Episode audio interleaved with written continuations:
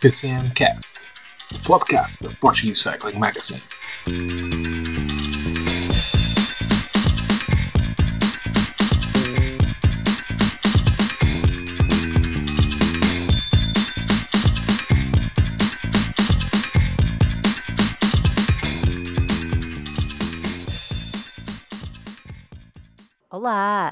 Sejam bem-vindos a mais um episódio do PCMcast, podcast da Portuguese Cycling Magazine, que hoje está em festa, porque pela hora que estamos a gravar, hoje excepcionalmente a gravar, a um domingo, uh, houve-se a portuguesa em Glasgow, no Velódromo, onde Yuri Leitão acaba de se sagrar campeão uh, do mundo em Omnium.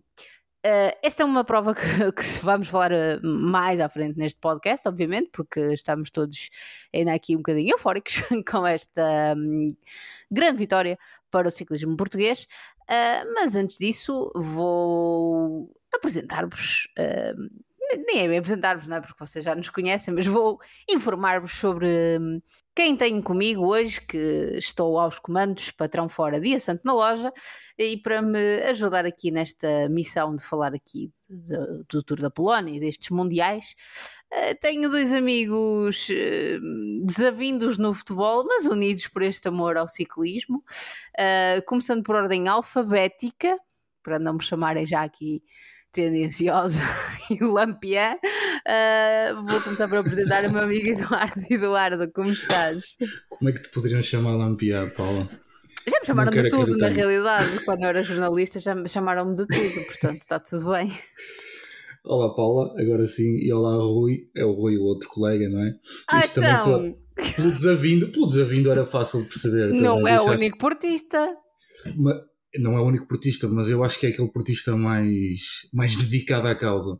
Contudo, um, para além do, do olá a vocês dois, olá também aos nossos, aos nossos, uh, aos nossos patronos. Não, eu, eu parece que ainda estou aqui encostado a Júlio. É, é, melhor, é, melhor não perderes, é melhor não perderes uh, o gás, porque a volta também já não falta muito. Está aí à porta. Eu, isto era quase uma apresentação da volta, mas, uh, mas é só para relembrar que vamos fazer novamente. Contudo, um, dizer que, que, foi aqui uma semana interessante em termos de ciclismo, não é? com a volta à Polónia, mas principalmente com, com os campeonatos do mundo uh, que continuam a decorrer e hoje com a prova que tivemos a oportunidade de, de, de ver uh, de, de, estrada masculino, que foi uma prova fantástica. Uh, com, com uma grande vitória do Matheus Van Der Poel, que, que vamos com certeza dissecar, dissecar agora. Spoiler. mas, mas acho que foi uma, foi uma grande prova. São os mundiais que, que, que têm sido, para já, uh, ótimos porque, com esta conquista do, do Yuri Leitão. Um, mas uh, a nível de Portugal na estrada, uh, de certeza que vamos falar disso, mas é, é o que é. Prefiro acrescentar muito mais. Já lá vamos. Amigo Rui, um o Eduardo já fez spoiler, que és tu que estás, que estás cá. Uh, seja muito bem-vindo a este episódio do podcast. Olá Paula, olá Eduardo. Não sei se o, se o Nuno Martins Neves vai levar muito bem essa, essa, essa classificação Era uma ligeira que aqui, mas, mas pronto, depois na, na quarta-feira a gente, a gente fala-se melhor sobre estes temas. Hoje, hoje ficamos, ficamos pelas duas rodas, que, que também não há assim tão pouco para falar. E, e pô, há muita coisa e, e interessante que é, que é, o que nós gostamos é esta, esta semana dos campeonatos do mundo semana que, que acaba por ser mais longa ainda por causa de todas as provas. Uh, isto há aqui pano para mangas. Há aqui pano para mangas, sim senhor, uh, e para não nos perdermos aqui um, ehm, neste rol de tecido de coisas para falar, uh, decidimos fazer isto por ordem cronológica. Portanto, vamos começar aqui com a volta à Polónia. Prova que foi ganha pelo esloveno Matej Mohoric da Brian Victorious e que teve o nosso João Almeida na disputa, uh, literalmente até ao último uh, segundo. Eduardo, vou começar por ti porque depois tenho uma pergunta muito específica que quero fazer uh, ao Rui um, sobre esta prova, mas começando por ti. Um, o, o João Uh, não venceu, não é? Uh, esteve ali numa, num mano a mano fortíssimo com Mate Mohoric, um, mas parece-te que há aqui boas indicações, não só do João, mas de, dos outros, de outros homens que vão participar uh, na volta, que podemos ter aí mais uma grande volta animadíssima? Sim, uh, acho que uh, apesar de tudo, e o apesar de tudo vem ao encontro de que todos achávamos que era possível o João Almeida repetir a vitória na volta à Polónia e ficou a um, um, pequeno segundo, não é? Pequeno, mas grande neste caso.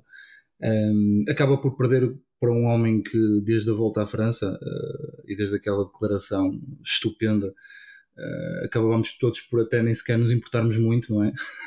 a perder uh, podia ser para o Moritz, um, mas acho que o João Almeida, não diria obrigação, porque se calhar é um bocadinho forte, uh, mas acho que tinha tudo para ganhar esta volta à Polónia.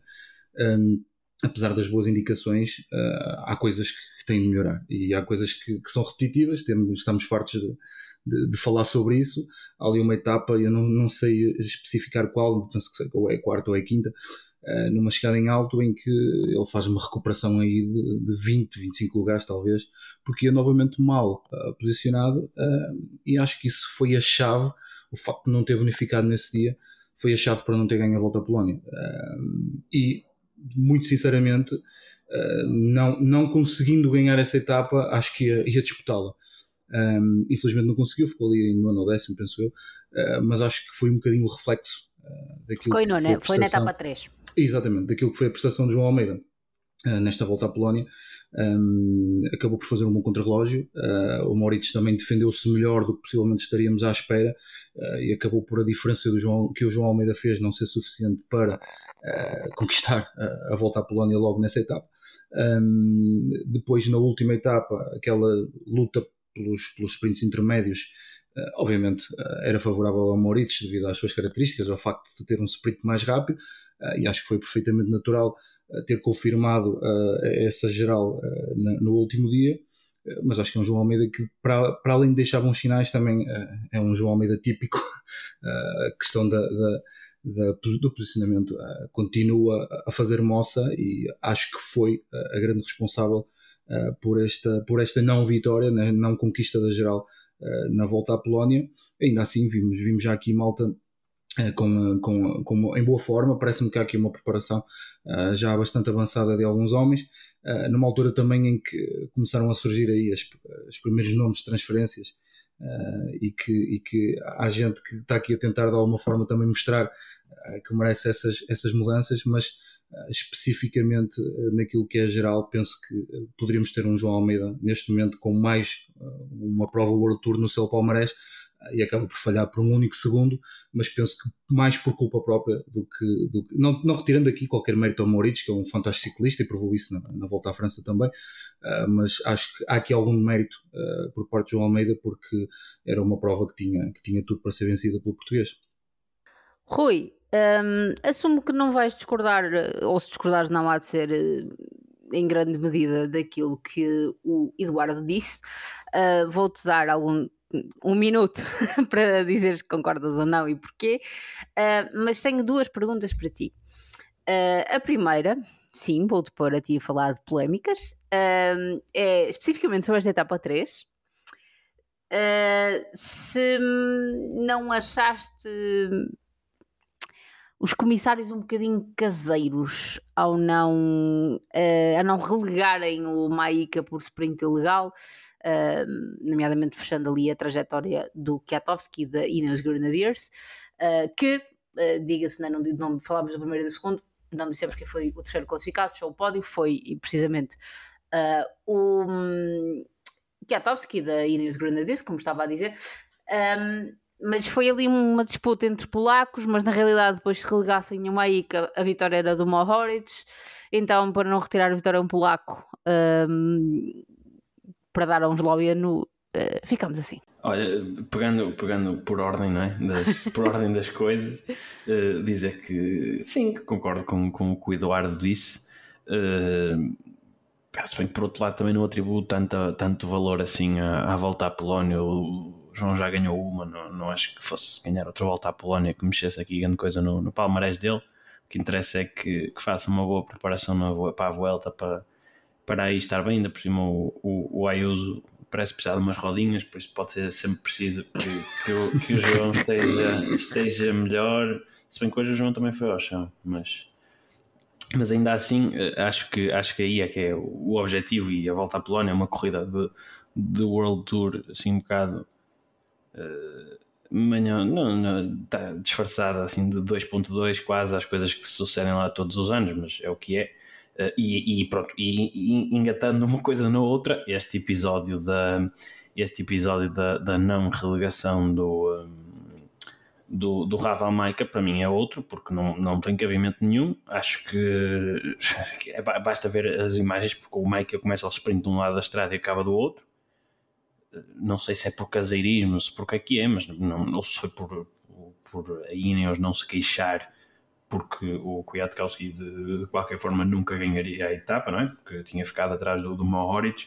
Não, não sei exatamente como é que isso se processa, mas de qualquer das formas acho que, que esse sprint do, do Maika uh, é irregular e o Maika uh, que no fundo fez esse desvio e isso indiretamente pode ter acabado por custar a, a geral ao, ao João, porque se se o Kwiatkowski acaba essa, essa etapa à frente tanto do, do Maika como do Mohoric, o Mohoric bonifica menos uns segundos e, e acaba atrás do João na geral. Por isso, isto acaba por ter assim, muitas ramificações que acabam por tornar a coisa ainda mais engraçada. É por isso que eu te perguntei isto a ti, porque eu sabia que tu ias tirar mais achas para a fogueira. Adoro. Não, mas, mas, mas, mas, não, não, não acho que seja por aqui. Acho que para o João a prova correu correu bem, é mais um pódio numa prova do World Tour. Ele este ano em provas do, do World Tour foi batido apenas pelo Roglic, pelo Thomas, pelo Remco e agora pelo, pelo Mohoric, por isso não, não, não tem sido batido por, por uns ciclistas quaisquer. É, fez não é vergonha um, nenhuma, é verdade. É isso, fez um, um bom contrarrelógio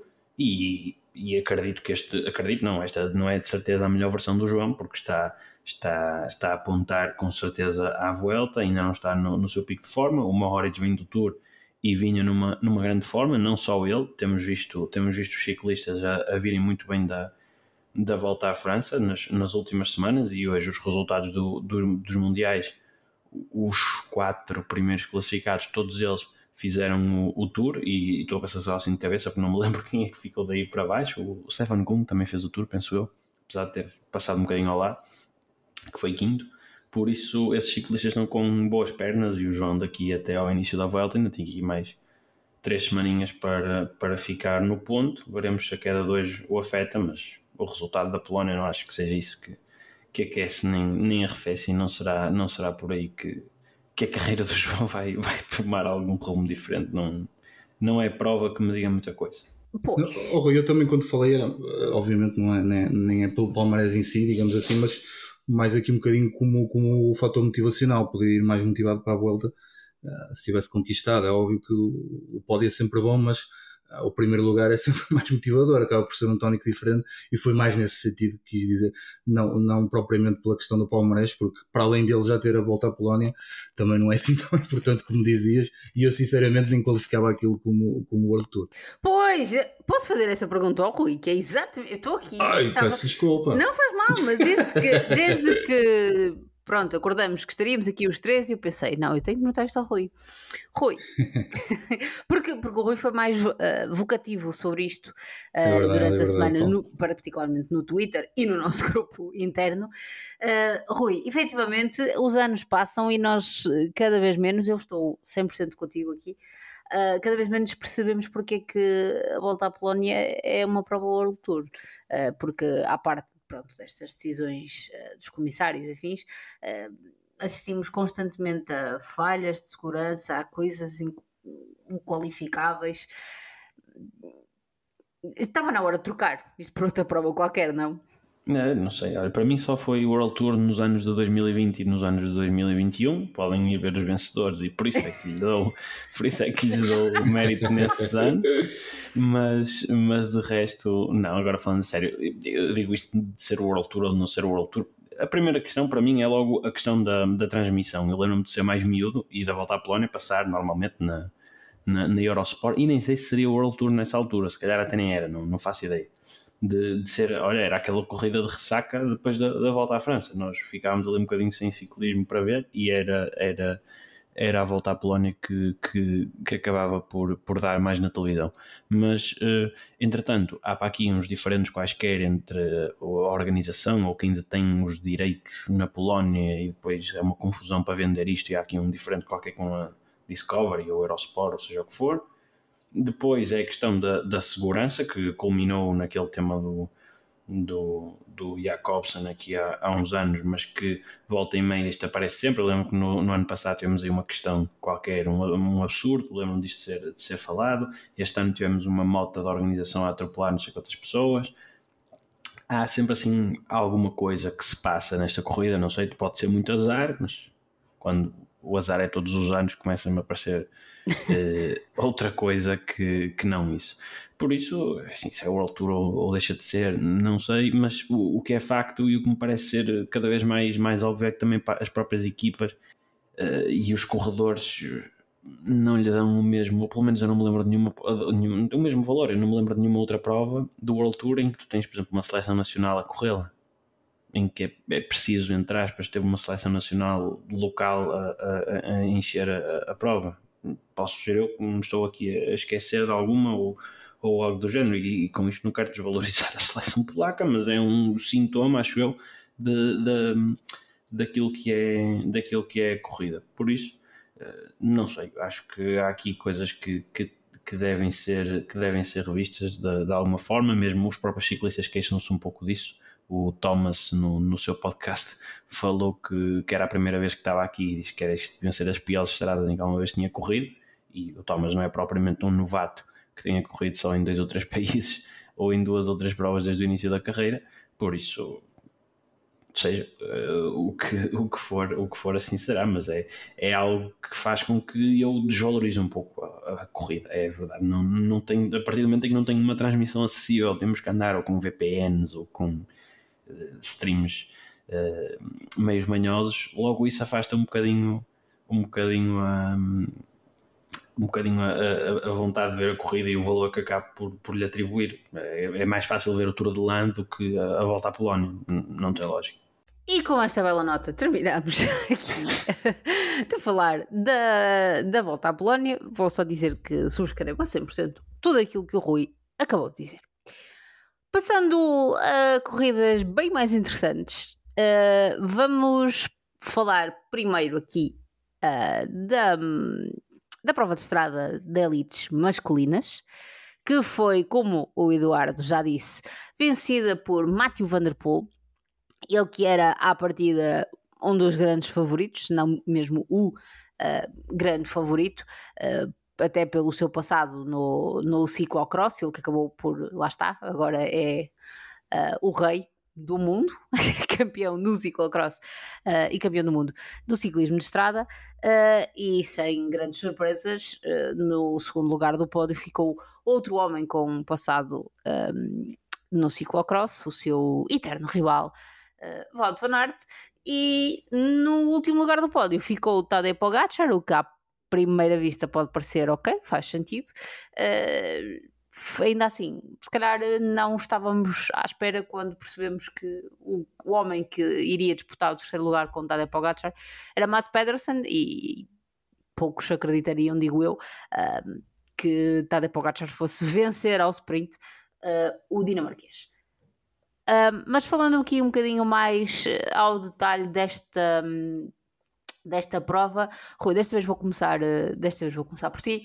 Uh, nós tivemos uh, aqui, e vou deixar a parte de, da paragem de uma hora para ser o Eduardo comentar, para não ser já tu a comentar polémicas, mas vamos ficar aqui para já, em específico, na vitória de Matthew Van Der Poel, ele que já tinha tentado uma ou duas vezes arrancar naquele mesmo sítio Sítio esse onde vários vídeos circulavam uh, na internet desde sexta-feira do reconhecimento que ele estava a fazer e mostrava-se ali com, com uma grande forma e com umas belíssimas pernas. E a verdade é que ele atacou no momento certo, com pouco mais de 21 km uh, para o fim, e não houve mesmo pernas. O homem até cai perde ali 10, 15 segundos e não só não apanham, como ele, quando volta a subir para a bicicleta, uh, ainda lhes põe rapidamente mais, uh, mais tempo.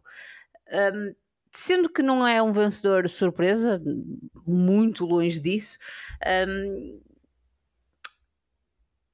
como é que tu leste esta, toda esta corrida e, particularmente, a forma como a equipa belga correu? Porque nós fomos vendo, é? o circuito era, era muito duro, muito, muito duro, uh, bem mais do que nos parecia inicialmente no papel, uh, mas a Bélgica, até aos últimos 30, 25 quilómetros, a verdade é que a Bélgica tinha a força dos números, mas isso. Uh, não valeu nada, sim, resumidamente. É, a força dos números, a partir do momento em que depois não se tem o mais forte, pode nunca pode não dar pode não dar em, em grande coisa e, e, foi o que aconteceu porque o, o Vanderpool estava muito acima de, de, todos os outros é para mim o melhor o melhor ciclista neste neste tipo de, de provas uh, provas de, de longa distância e com dureza seja ela por causa de, de subidas curtas ou por, por paralelos, ou seja o que for, é, é, é um ciclista inacreditável. Felizmente para ele, este ano não houve umas miúdas belgas a bater-lhe à porta do quarto. Na, e não foi para a esquadra na, na noite. De, pois é isso, é isso. não é ajuda, não é? É isso, é isso. Não, não houve, não houve esse, esse dilema para fazer tirar da cama para, para depois acabar preso. E, e também houve, e também houve, houve passaporte pode passar para lá, não, não houve questões com o passaporte, mas isso são outras polémicas. Uh, mais para a frente, e, e então uh, o que acontece é que em dias assim o Vanderpool para mim é, é intratável. Uh, e conseguiu, como tu disseste, aquele que passamos ali um ou dois dias a ver aquele vídeo dele a atacar ou, ou a treinar naquela subida e a verdade é que depois hoje uh, a ver a corrida, quase que cada vez que se passava lá imaginava-se que ele ia tentar fazer aquilo e ele por várias vezes tentou mesmo, até que acabou por, por deixar para trás os, os ciclistas que seguiam com ele na altura, que eram o Walt Van Aert, o, o Tadej Pogacar e o Mats Pedersen e ainda o Bettiol, que eu acho que apanha o Bettiol enquanto está, está a atacar aí Sim. e depois e depois continua. E coitado do Bettiol depois andou para trás. Ah, sim, Só acabou em décimo. O esforço, o esforço ali foi, foi muito grande. Eu acho que ele tentou, tentou, tentou enquanto, enquanto deu a chuva, ainda ajudou um bocadito porque travava a malta de trás nas, nas curvas e, e parava um bocadinho as forças, mas depois quando parou de chover a estrada secou. O Etiol também, também secou. Mas é por isso a Bélgica, eu achei aquilo tudo um bocadinho estranho porque porque desde cedo que se via que o Remco não parecia estar eh, propriamente bem, não sei se era por causa da parte mais técnica do, do percurso em que ele, em teoria, não se sentia tanto à, à vontade, e por isso é que também na, na antevisão dizia que achava, que, que achava difícil vê-lo a vencer aqui, porque não é, Posso não é uma propriamente. Provocação? Pode, estás à vontade. é que estava aqui uh, a ler umas coisas e percebi que aparentemente Uh, o Remco terá dito no final da prova que aquilo nunca seria para ele e que a equipa estaria sempre a trabalhar com o objetivo de levar Valdo Van Aert à vitória. Uh, isto não sou um bocadinho de desculpa de mau pagador?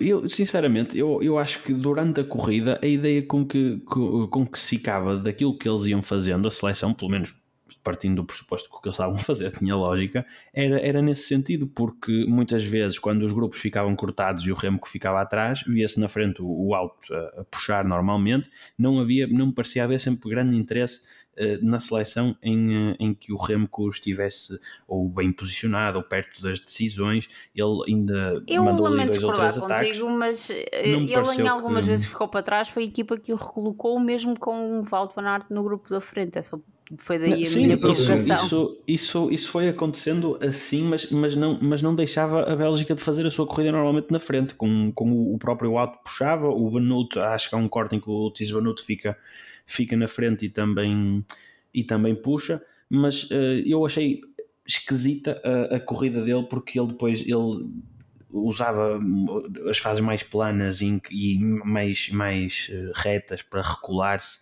eh, na frente e gastava imensa energia ali, depois faziam os ataques numas alturas em que não, não tinham grande lógica, por isso eu acredito que, pronto, não estando a sentir-se a sentir-se tão bem ou não se adequando tanto ao, ao percurso, de que forma, seja de que forma for, ele acabou por servir um bocadinho de, de, de, cenoura porque ele das duas ou três vezes que, que atacou o Pogacar foi sempre, sempre o primeiro a, a responder-lhe e pode ter sido útil de alguma forma à equipa uh, ali.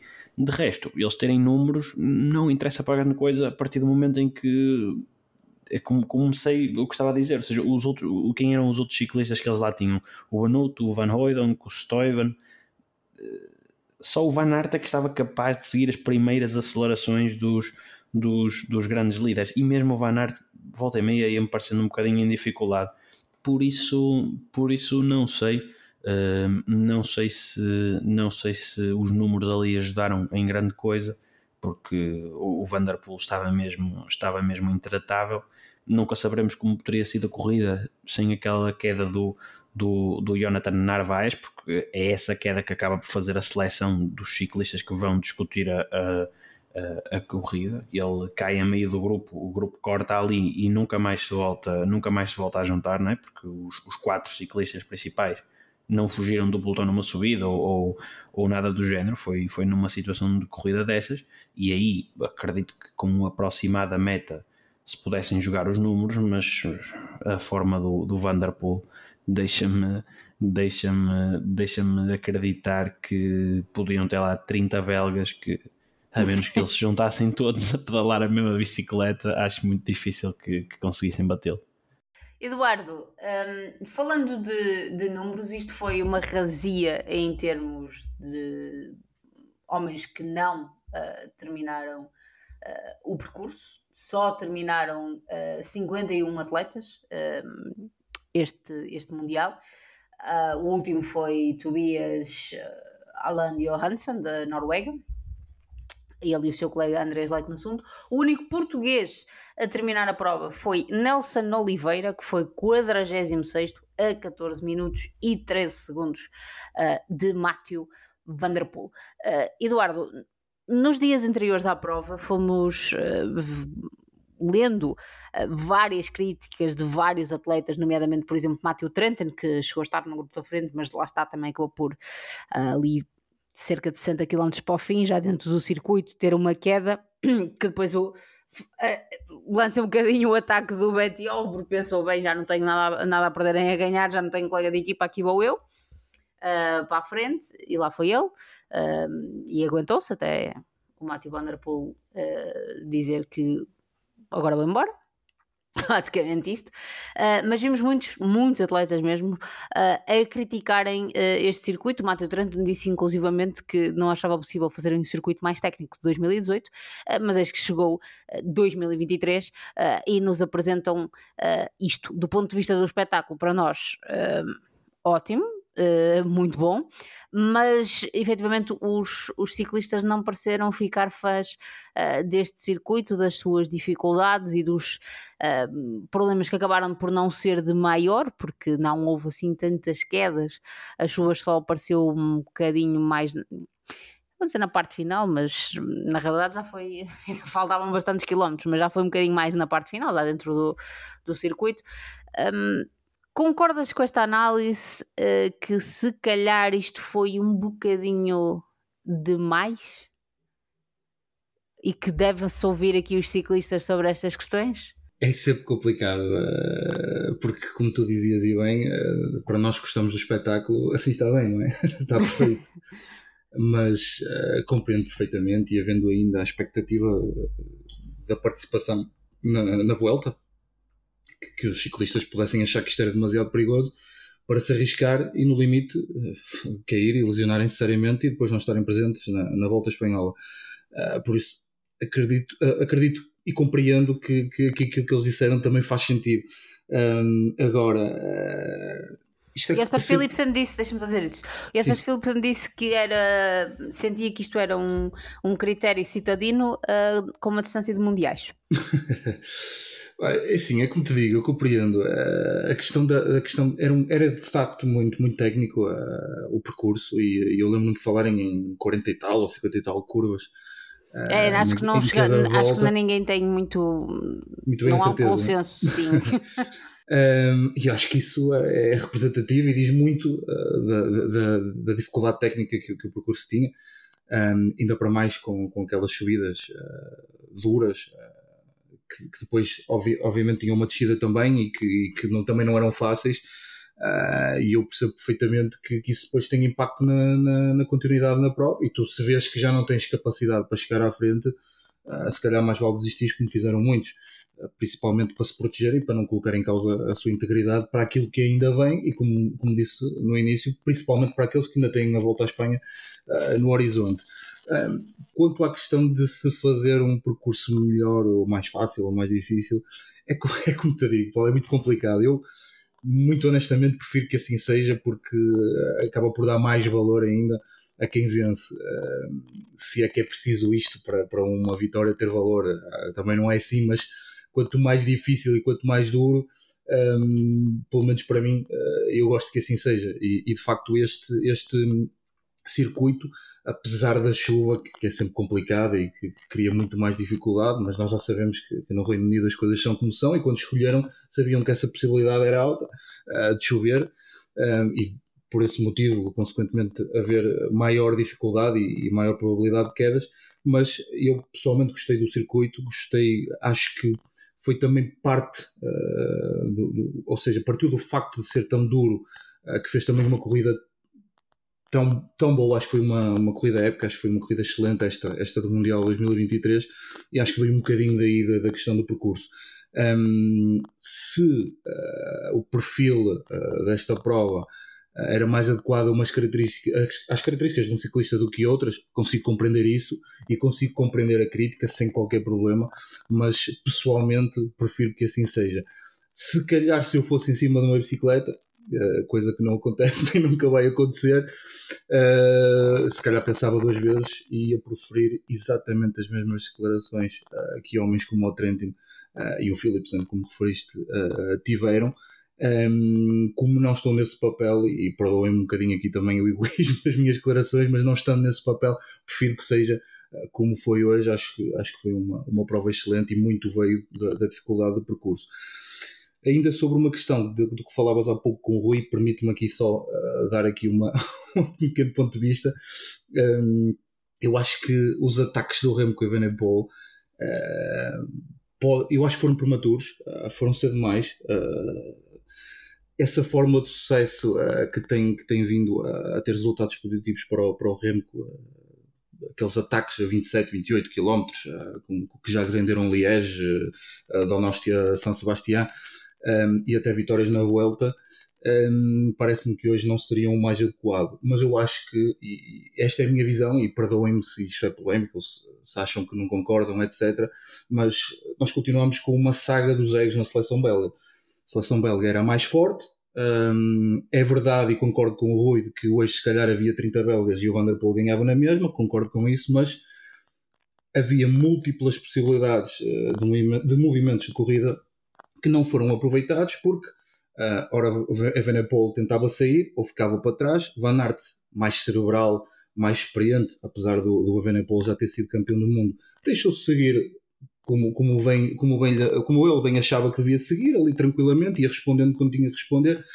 Um, mas eu acho que há aqui uma pressão enorme uh, que, que, se coloca porque não há comunicações, uh, posso sempre dizer que, que, não tinha indicações da equipa, ou que não ouvi, ou que não seja o que for, porque de facto uh, eles não comunicam durante a, durante a prova. Um, e depois há aquela pressão de parece, parece que aquele que, se, que ficar à frente primeiro uh, é aquele que vai ter mais apoio da equipa ou aquele que, que vai ser que, que vai ter aprovação da equipa para seguir na frente um, e, e, isto acaba por, por criar alguma frustração a quem fica para trás. E nós vimos isso por exemplo no Van Aert no ano passado e este ano aconteceu com a Evenepoel um, eu acho que por mais uh, que isto seja falado antes há aqui dois craques, há aqui dois homens com um ego enorme que é perfeitamente natural porque são, uh, são, homens, são ciclistas de outro nível uh, e quando as coisas não correm bem para um um, o outro fica satisfeito porque está na frente, mas o de trás tem uma frustração enorme e sinceramente acho que muito daquilo que o Evenepoel hoje sentiu foi mais psicológico, foi mais frustração, que acabou por ter consequência na, na, na sua forma, na, na corrida, uh, do que propriamente uh, dificuldade. Um, ele a determinada altura quando desiste, uh, ele até tem ali uma, uma expressão engraçada que fica chateado por não poder a perseguir o grupo da frente, um, ele, ele, desiste nessa altura e o grupo que depois uh, continua, que levava o Polas, já não lembro quem é que eram os outros, acaba por ficar muito perto uh, do grupo do Pogacar e do Van der Poel um, e se calhar se o Evenepoel fosse lá, quem sabe não poderia ter chegado. Mas isto para dizer que, independentemente de, de, ser uma percepção pessoal e de que muito, muito poucos possam concordar com isto, acho que há aqui uma, uma questão de, de concorrência de, de, homens da elite muito grande dentro da, da, da, seleção belga e isto está a continuar a acontecer, pode aqui até ter causar história, sérios danos. História da vida da é? Bélgica. História da vida da Bélgica. Uh, falando em equipas e voltando aqui um bocadinho mais para a nossa, Rui, uh, eu não sei se podemos usar a palavra desilusão, porque não sei se teríamos algum tipo de ilusão. Ora, ora está. Uh, mas, mas a verdade é que o balanço desta prova não pode ser positivo. Uh, é verdade que, como tu disseste, o João caiu ainda na parte uh, neutralizada da, da corrida, mas antes da partida oficial. Mas eu não sei se isso explica tudo, e eu vou-te hum, perguntar por uma coisa que falaram um bocadinho na Eurosport e eu honestamente tendo a concordar, ou pelo menos achar que a pergunta faz sentido, que é uh, tendo em conta as características desta prova e a forma com que uh, o Rui Costa se apresentou no Tour, uh, não faria sentido ter trazido Rui Costa a esta prova. É, acredito que ele é que não queira ter, não queira ter vinho, ou, ou então não houve orçamento para, para, para, para trazer, porque nós tínhamos direito a seis vagas, trouxemos quatro ciclistas, a Federação não tem grande interesse nisto, por isso. Não sei, é, então, é, certo, é, nem sequer estou a usar. Não, é verdade. Não, é, quer dizer, qual é o interesse? Da, da, também não é como se tivéssemos tido um campeão do mundo há 10 anos, ou, ou agora tínhamos tido um, um na pista. Opa, não, não, não, não sei bem o que é que, o que, é que, é, o que, é, que é dizer sobre isto. Não, que é que eu tinha? Eh, não acho que tenhamos ciclistas adequados a, a este percurso, a discutir este tipo de, de, de, provas. No limite, se calhar, o melhor até seria capaz de ser para o Rui Oliveira, mas numa perspectiva de, de, de, fazer um bom lugar dentro dos lá, 20 primeiros, algo do género, fazer um bom lugar através de um segundo grupo. Não me parece que, não me parece que, o, que esta versão do, do João Almeida esteja muito talhada para, para este tipo de provas. O Ruben Guerreiro também está a fazer um ano esquisito e o Rui Costa aparentemente acho que não, não, não quis vir, pelo menos acho que foi essa a, a justificação que, que se falou. Não sei, acho que podemos colocar alguém na fuga, tentar fazer assim alguma coisa diferente, de tentar naqueles primeiros ataques, tentar pois, colocar lá isso da fuga, só deixa-me dar só esta, eh, esta, nota uh, para, para contexto. Um, o australiano Matthew Tinham ficou em sétimo lugar. É verdade, Foi um dos é homens que esteve na, em fuga grande parte do dia e depois, claro que foi ultrapassado por todos pelos favoritos e afins, mas uh, conseguiu fechar uh, top 10. Uh, portanto, uh, eu costumo um bocadinho a entender que nem isso, pelo menos, tínhamos tentado. Pois é, isso. Uh, já que não temos no papel os melhores ciclistas, tentar aqui arranjar alguma forma alternativa de, de chegarmos a, a, a, ter bons resultados, porque o Nelson Oliveira geralmente é um ciclista muito forte, fazia sentido tê-lo tê-lo tê lançado na frente, por exemplo, na fuga. O, pronto, depois, assim, o Juan Guerreiro já seria mais difícil dele ter essa, dele ter essa liberdade. O André Carvalho, não, se calhar, não me parece que, que, que tivesse eh, as, melhor, as mesmas probabilidades de, de ter sucesso. E, e, o João Almeida não, não iria naturalmente para, para a fuga, muito menos depois de, de ter caído e de ter ficado com umas elas, até pelo, pelo que ele disse, que ele agradeceu todo o trabalho da equipa mas que, mas que as consequências da queda acabaram mesmo por ser impeditivas dele, dele fazer um, um, bom, um bom resultado e esperemos que, que isto não tenha consequências mais lá para a frente. Mas ele também nas redes sociais apontava já ao contrarrelógio de, de sexta-feira, por isso acredito que tenha sido algo mais, uh, mais, facilmente, mais facilmente ultrapassado. Agora, pronto, é isso desde sempre que isto não aconteceu, eu acho que o Mundial do Rui acabou por ser uma coisa um bocadinho fora da caixa uh, e fora do normal aparecer à nossa seleção, porque esta sempre me pareceu que os planos da, da seleção portuguesa são um bocadinho pouco ambiciosos, nunca há muito ambição de tentar pensar diferente, fazer diferente. Uh, de, de, tentar antecipar, uh, antecipar os principais ataques quando não temos ciclistas capazes de seguir um Van Der Poel, um Van Aert, um Pogacar, um, seja quem for, um Pedersen. E é uma pena que não, que não o tentemos fazer, porque, como deste e muito bem esse exemplo do Matthew Dinham, claro, não é uma coisa normal de acontecer assim, fazer um sétimo lugar no Mundial através da fuga do início do dia, mas a verdade é que acontece e, e acontece e há mais E probabilidade mesmo dos de primeiros a ir acontecer para a se fuga. tentar. Pois, exatamente, é, da- é daquela fuga inicial. Exatamente. Ahm, bem, vamos mudar aqui o chip negativo para o chip um bocadinho mais positivo. Ah, um bocadinho não, bem mais positivo. Mas pegando, oh Eduardo, pegando aquilo que o, que o, que o Rui está a dizer é, é interessante, porque ele falou aqui da questão da falta de ambição, acho que é mesmo essa a, expressão, e, e se pensarmos que ah, o selecionador nacional de pista apontou ah, para o Yuri Leitão resultado mínimo top 10. Ah, mas nunca disse, não houve ponto nenhum de ah, medalha, muito menos a de ouro. Ahm, compreendemos o discurso pelo facto de, ok, ah, também não queremos pôr essa pressão no atleta, ou por outro lado, ahm, se calhar esta falta de ambição também nos condiciona. Mas referes isso à, à seleção de estrada, certo? Na realidade, no geral. Ou no Ah, geral, ok, ok. Eh, é assim, há umas vezes em que funciona e outras que não. ok? Funcionou hoje muito bem com, com o Yuri Leitão, mas a partir do momento em que ele é campeão do mundo, é- esse, esse discurso do, do top 10 é ótimo. Eh, Já não vai funcionar mais, pelo menos eh, naquilo que é o meu ponto de vista. Face à seleção de estrada, o Paulo, isto é tudo tão mau. hum, e desculpem, mas independentemente de termos ou não eh, ciclistas com características e que sejam talhados para este tipo de percurso, e eu percebo perfeitamente aquilo que disse com o Rui e concordo a 100%, mas eh, exceto no ponto de que eh, nós não podemos ficar, sinceramente, não podemos ficar mesmo com a ideia de que opá, nós não temos corredor- corredores para isto, não temos ciclistas para isto, pá, o que vier é por acréscimo. Há que, aquilo, a questão da fuga é muito importante. Eh, aquilo, o exemplo que vocês deram do Matthew Dinham, eh, do, do australiano, eh, acho que é representativo daquilo que se pode conquistar no Mundial. Um, lembrar que ele fez sétimo, mas chegou a disputar o quinto lugar. Ele chegou no grupo que disputou o quinto. Uh, qualquer representação portuguesa neste momento numa, num Mundial de Estrada uh, que fizesse um, um top 5 ou lutasse por ele, acho que era excelente. Um, já fomos campeões no passado com o Rui Costa, toda a gente sabe. Uh, circunstâncias diferentes, parece-me que não temos ciclistas e concordo muito com o Rui quando ele diz que não temos ciclistas com estas características para este tipo de percurso, mas há sempre coisas para fazer, não é, não é ceder à passividade de ok, não dá, uh, e vamos ver o que é que isto pode dar.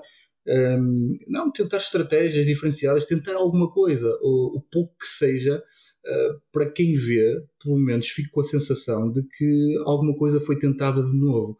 Uh, para, para que não se chegue ao final do dia de hoje e se pense que uh, sinceramente eu penso que é isto porque não vi ambição nenhuma não vi, não vi estratégia um, ok, condicionou-se a atuação do, do, do, do, João Almeida devido à queda, tudo bem, eu percebo isso mas a seleção não é São João Almeida e tem de haver um plano B onde é que está o plano B? Uh, Nelson Oliveira, 46 fez o que podia, obviamente, mas sinceramente eu acho que esta participação, e isto não é de agora, tem sido, tem sido nos últimos anos uh, um bocadinho mais disto, fica muito aquém, uh, e não, eu não vou entrar na questão das características, mas muito aquém do valor dos nossos ciclistas, ok? Acho que são ciclistas que estão em grandes equipas, não, não, vale a pena estar aqui a dizer o que é que eles valem ou não, mas que são capazes de fazer muito melhor do que isto, porque eles provam isso todos os dias, nas provas World Tour ou whatever, nas, nas, provas em que participam nas suas equipas, que são muito mais capazes do que isto. Por isso, um, não quero acreditar que isto seja um síndrome de seleção portuguesa, mas começo a achar que há aqui qualquer coisa que tem de mudar e que tem de mudar muito rápido, porque de facto uh, não são aceitáveis os, os resultados que temos obtido. Uh, e entristece-me saber que vamos entrar, ou que já estamos dentro de um ciclo olímpico, que, que em 2024 Uh, com a prova a ser disputada em Paris e que nós olhamos para o horizonte e pensamos uh, sinceramente o que, é que, o que, é que, nós podemos fazer nessa prova. Ou temos muita sorte e acabamos por ter a sorte de integrar um grupo que, que até corre bem uh, e, e, fazemos um Sérgio Paulinho desta vida, não é? ou então, sinceramente, vamos fazer mais disto. Uh, e isto entristece-me, sinceramente, e acho que deve entristecer qualquer um que gosta de ciclismo, porque queremos ver a nossa seleção representada ao mais alto nível e acabamos por ter aqui o extremo, o extremo de um campeão do mundo uh, em omnium de pista e o extremo de uma seleção de, de, de, estrada que simplesmente ficou no zero. E hoje acho que ficou no zero. Pois, eh, é verdade que aqui, apesar de tudo, eh, felizmente, no meio de tudo, felizmente, eh, a equipa e a seleção de pista parece estar num ciclo positivo e a disciplina de Omni é uma disciplina olímpica. Yuri Litão sagrou-se campeão do mundo, portanto, esperemos que possamos, possamos, uh, possamos ver uh, os atletas da pista, nomeadamente o James Oliveira, o Yuri Leitão, o Tata Martins, que nos possam dar um, alegrias no futuro. Uh, meninos, uh, isto já vai estar, isto já está assim um bocado longo, portanto vamos passar aqui para para fazer uma pequena antevisão daquilo que pode ser a prova feminina. Agora que já vimos com atenção o circuito, não é? já tínhamos visto a prova de júniores, agora vimos a prova de elites uh, masculinos. Uh, Rui, um, como é que achas que esta prova se vai desenrolar do lado das mulheres? Nós tínhamos pensado e tínhamos comentado, já não sei se comentámos eh, aqui no ar, mas uh, tínhamos comentado pelo menos entre nós que este circuito se calhar era demasiado soft para Demi Vollering, por exemplo, fazer uh, diferenças. Mas a verdade é que depois do que temos visto, se calhar não é assim tão soft e se calhar não é, uh, não é assim tão descabido. Temos um, Dona Vollering a ganhar isto. Ou achas que. É, eu retiro o que disse, porque dureza, dureza não falta e, e é preciso também ter, ter mãozinhas para, para a bicicleta. Por isso, olha, a, a Van surpreender, surpreender-me-ia se, se, se conseguisse ter um, um bom resultado aqui pelas dificuldades técnicas que ela muitas vezes vai, vai demonstrando.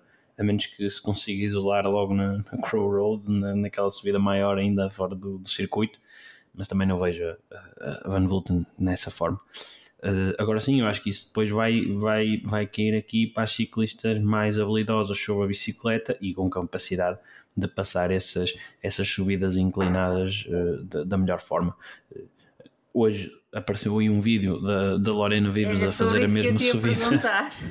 a fazer a mesma subida. Isto é aqui uma antecipação. Uma, a mesma subida que, que o Vanderpool ainda parecia mais rápido do que ele. Por isso, se formos pela mesma tendência de neerlandês aparece num vídeo a fazer aquela subida muito rápido, podemos dizer que é, que é para ela. Mas, mas ainda assim, quer dizer, mas a seleção delas é a seleção belga masculina ao, ao cubo ou uma coisa é, do é género. Inacreditável, aquilo, aquilo tão, tão é, carregado de estrelas e, e, se, na, se, na, se na seleção belga masculina não, não, só, são mais só dois, não é? O, o Remco e o, e o Van Aert, e mal se entendem aqui na, na seleção na seleção neerlandesa feminina, meu Deus do céu, não é? Porque isto eh, assim rapidamente é Vollering, Vibes, Van Vleuten, Vos, uh, pronto, depois temos a Rianne Marcos, a Misha Bradvold, a Shirin Van Anrooy e a Lois Adgeist que, que, pronto, em teoria tem menos estatuto que as outras quatro, mas, mas as outras quatro são, são qualquer coisa.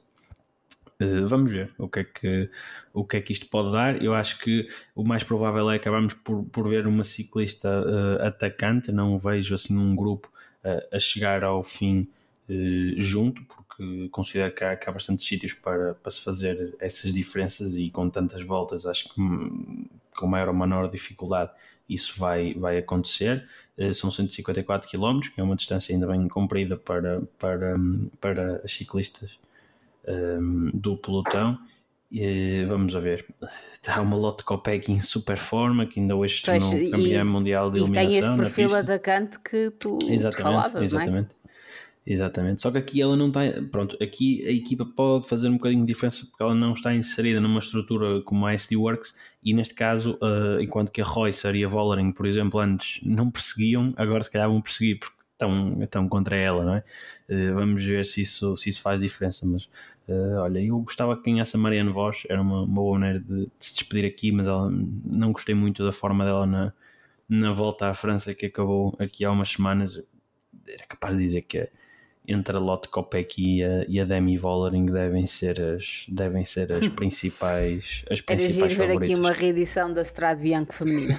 Ah, é, é. mas aqui fazia mais sentido que elas de facto Certo, disputassem certo. muito o que sprint, aqui é? faz mais, fazia mais sentido porque aqui estão a correr uma contra a outra e não na mesma E- equipa. Exatamente. exatamente, exatamente. Uh, veremos então o que nos trará a prova feminina. Acho que hum, podemos já dizer que que fazem também. as, as nossas ciclistas, não é? As Sim. quatro portuguesas.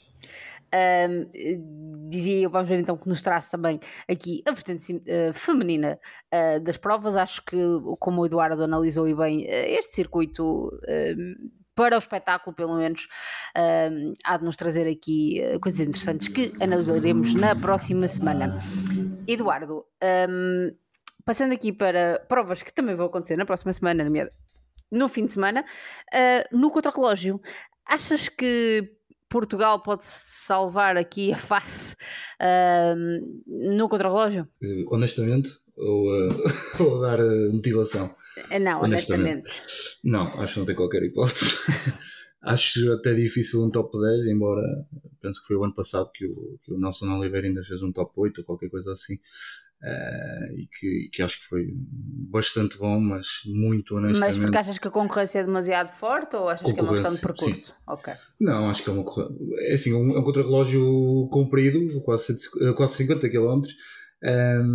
e depois tem aqui eh, esta malta toda que nós sabemos que não vem para aqui brincar e principalmente eh, muitas desta, desta malta, Evenepoel, Van Aert, principalmente, um, que depois eh, da desilusão, entre aspas, que foi a prova de estrada, com certeza tentarão aqui a redenção de- destes, campe- destes campeonatos do mundo.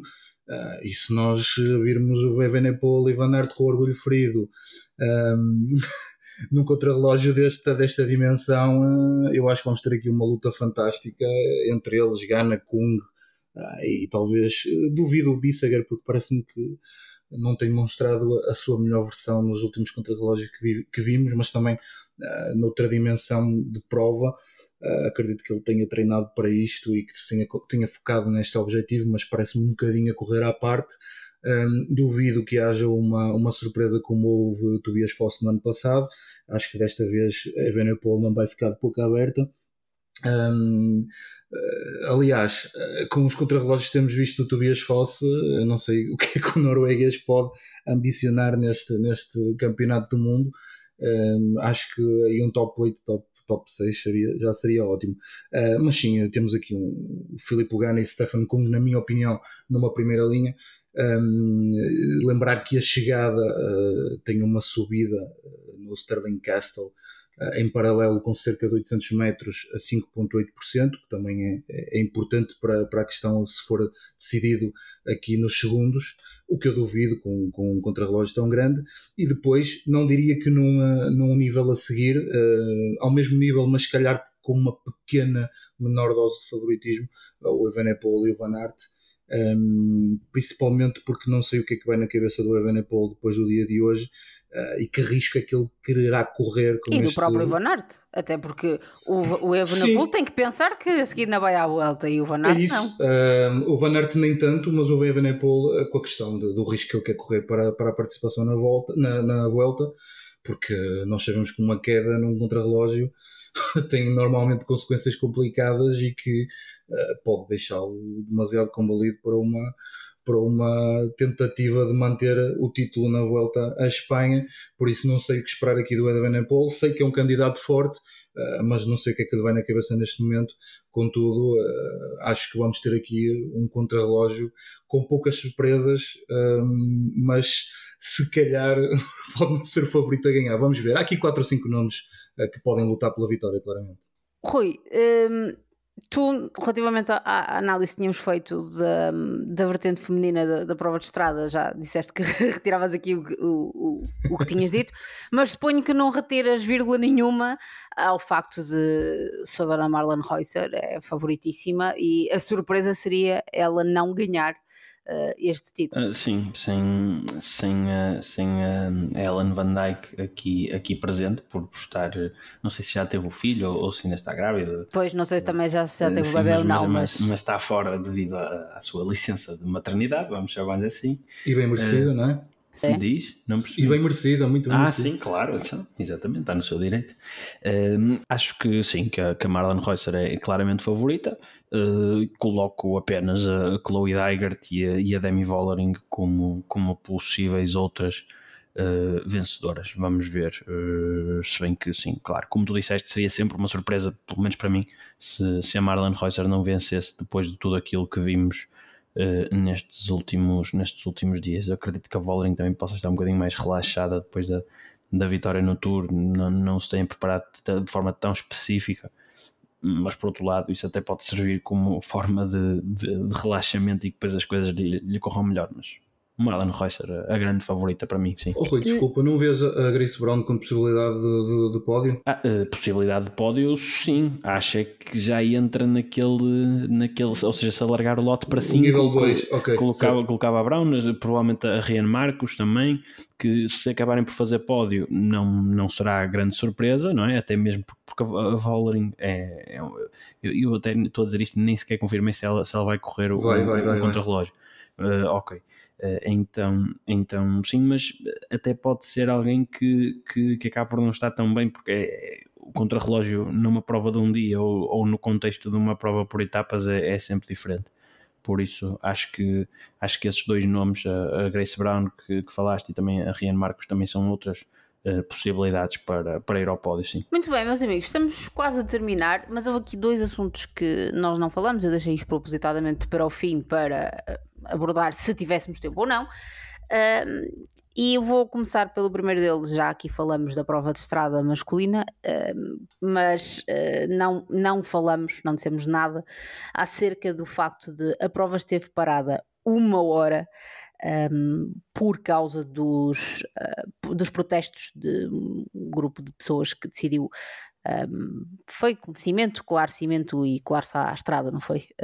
pelo que eu uh, percebi. Eu, eu, confesso que eu nem fui ver uh, sim, sim, grandes, foi isso, foi isso. grandes detalhes porque eu acho que isto, isto chateia-me solenemente. Uh, porque, por um lado, eu consigo entender que as pessoas queiram chamar a atenção para a sua causa e que estamos num ponto em que se calhar é preciso mesmo fazer alguma coisa de extremo, mas, oh Rui, uh, isto primeiro cansa, uh, segundo interfere com, com a vida e com o planeamento de, de uma época uh, de um atleta, porque uma hora de pausa quando ainda faltavam imensos quilómetros, aquilo foi cerca de 80 quilómetros depois do, do início.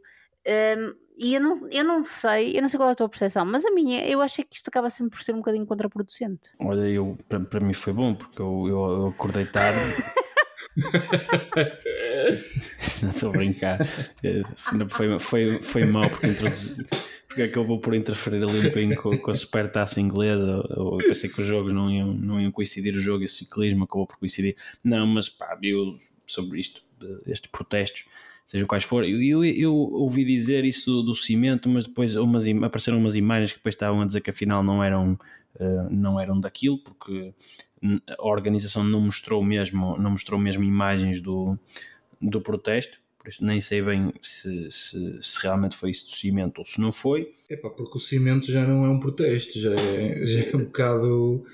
Pois não, pá, não sei, mas, mas eu pá, acho que as pessoas têm todo o direito a, a protestar-se. Uh, não sei se é contraproducente ou não, eu acho que é, que é, que é producente. Eu diria contraproducente porque... no sentido só disto, porque lá está, nós estamos aqui a falar e nós nem temos bem a certeza de porquê. Certo, mas, mas a verdade é que estamos aqui a falar. Uh, ok, a organização neste caso conseguiu esconder qual é que seria o motivo, ou, eu, eu confesso que depois também não fui procurar muito sobre o, sobre o assunto, são coisas que me passam era uma, um Era uma organização de defesa ambiental, Rui, isso era certo. Sim, eu isso percebi, mas não percebi se era sobre alterações climáticas do, de, de, ou a parte daquela associação do Just Oil ou, ou Stop Oil, uma coisa do género, uh, por isso não, não, não, não pesquisei a fundo, mas acho que as pessoas têm, têm todo o direito em, em manifestar-se, as coisas se forem feitas de forma a que não colocam em, em perigo a integridade física de ninguém, ok, estavam no meio da estrada, mas tendo em conta a forma como uma corrida de, de ciclismo se desenrola,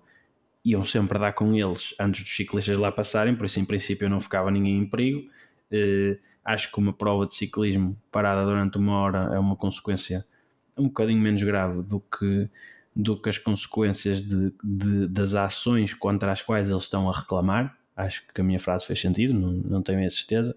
Quem está a dizer que a causa, a causa é muito mais importante que uma prova de ciclismo e isso. Exatamente, exatamente. E digo óbvio, isto é? como sendo, como sendo muito, muito adepto de ciclismo. Por isso, acho que, que é algo que, enquanto não aleijarem ninguém, enquanto não colocarem ninguém em perigo, acho que não é, não é não, qualquer tipo de protesto. Eu sou muito a favor de, de que cada pessoa se possa protestar contra aquilo que, que achar que tem que protestar. Acho a causa nobre, não tenho nada não tenho nada a dizer sobre, sobre o tema, a criticar sobre, sobre o tema. E agradeço a hora extra de corrida que me, que me deram para ver. Eduardo, em sentido contrário, hum, algo que acho que também é, pelo menos é unânime aqui entre nós os três, eh, que merece bastantes críticas, é hum, desorganização e o facto de termos ciclistas como Binian Girmay eh, que foram impedidos de entrar no país.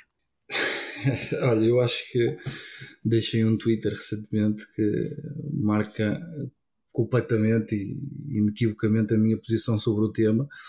Um, o senhor eh, presidente da UCI, ah, que eu nem, nem me apetece referir o nome dele, um, Paulo, isto é tão feio ah, porque a forma como se tratou depois, ah, as desculpas que, que se arranjaram e Sim, que ele disse que desejava-lhe as melhoras como se ele Exatamente. estivesse lesionado e não tivesse sido impedir, e- impedido de entrar no país por motivos que, enfim.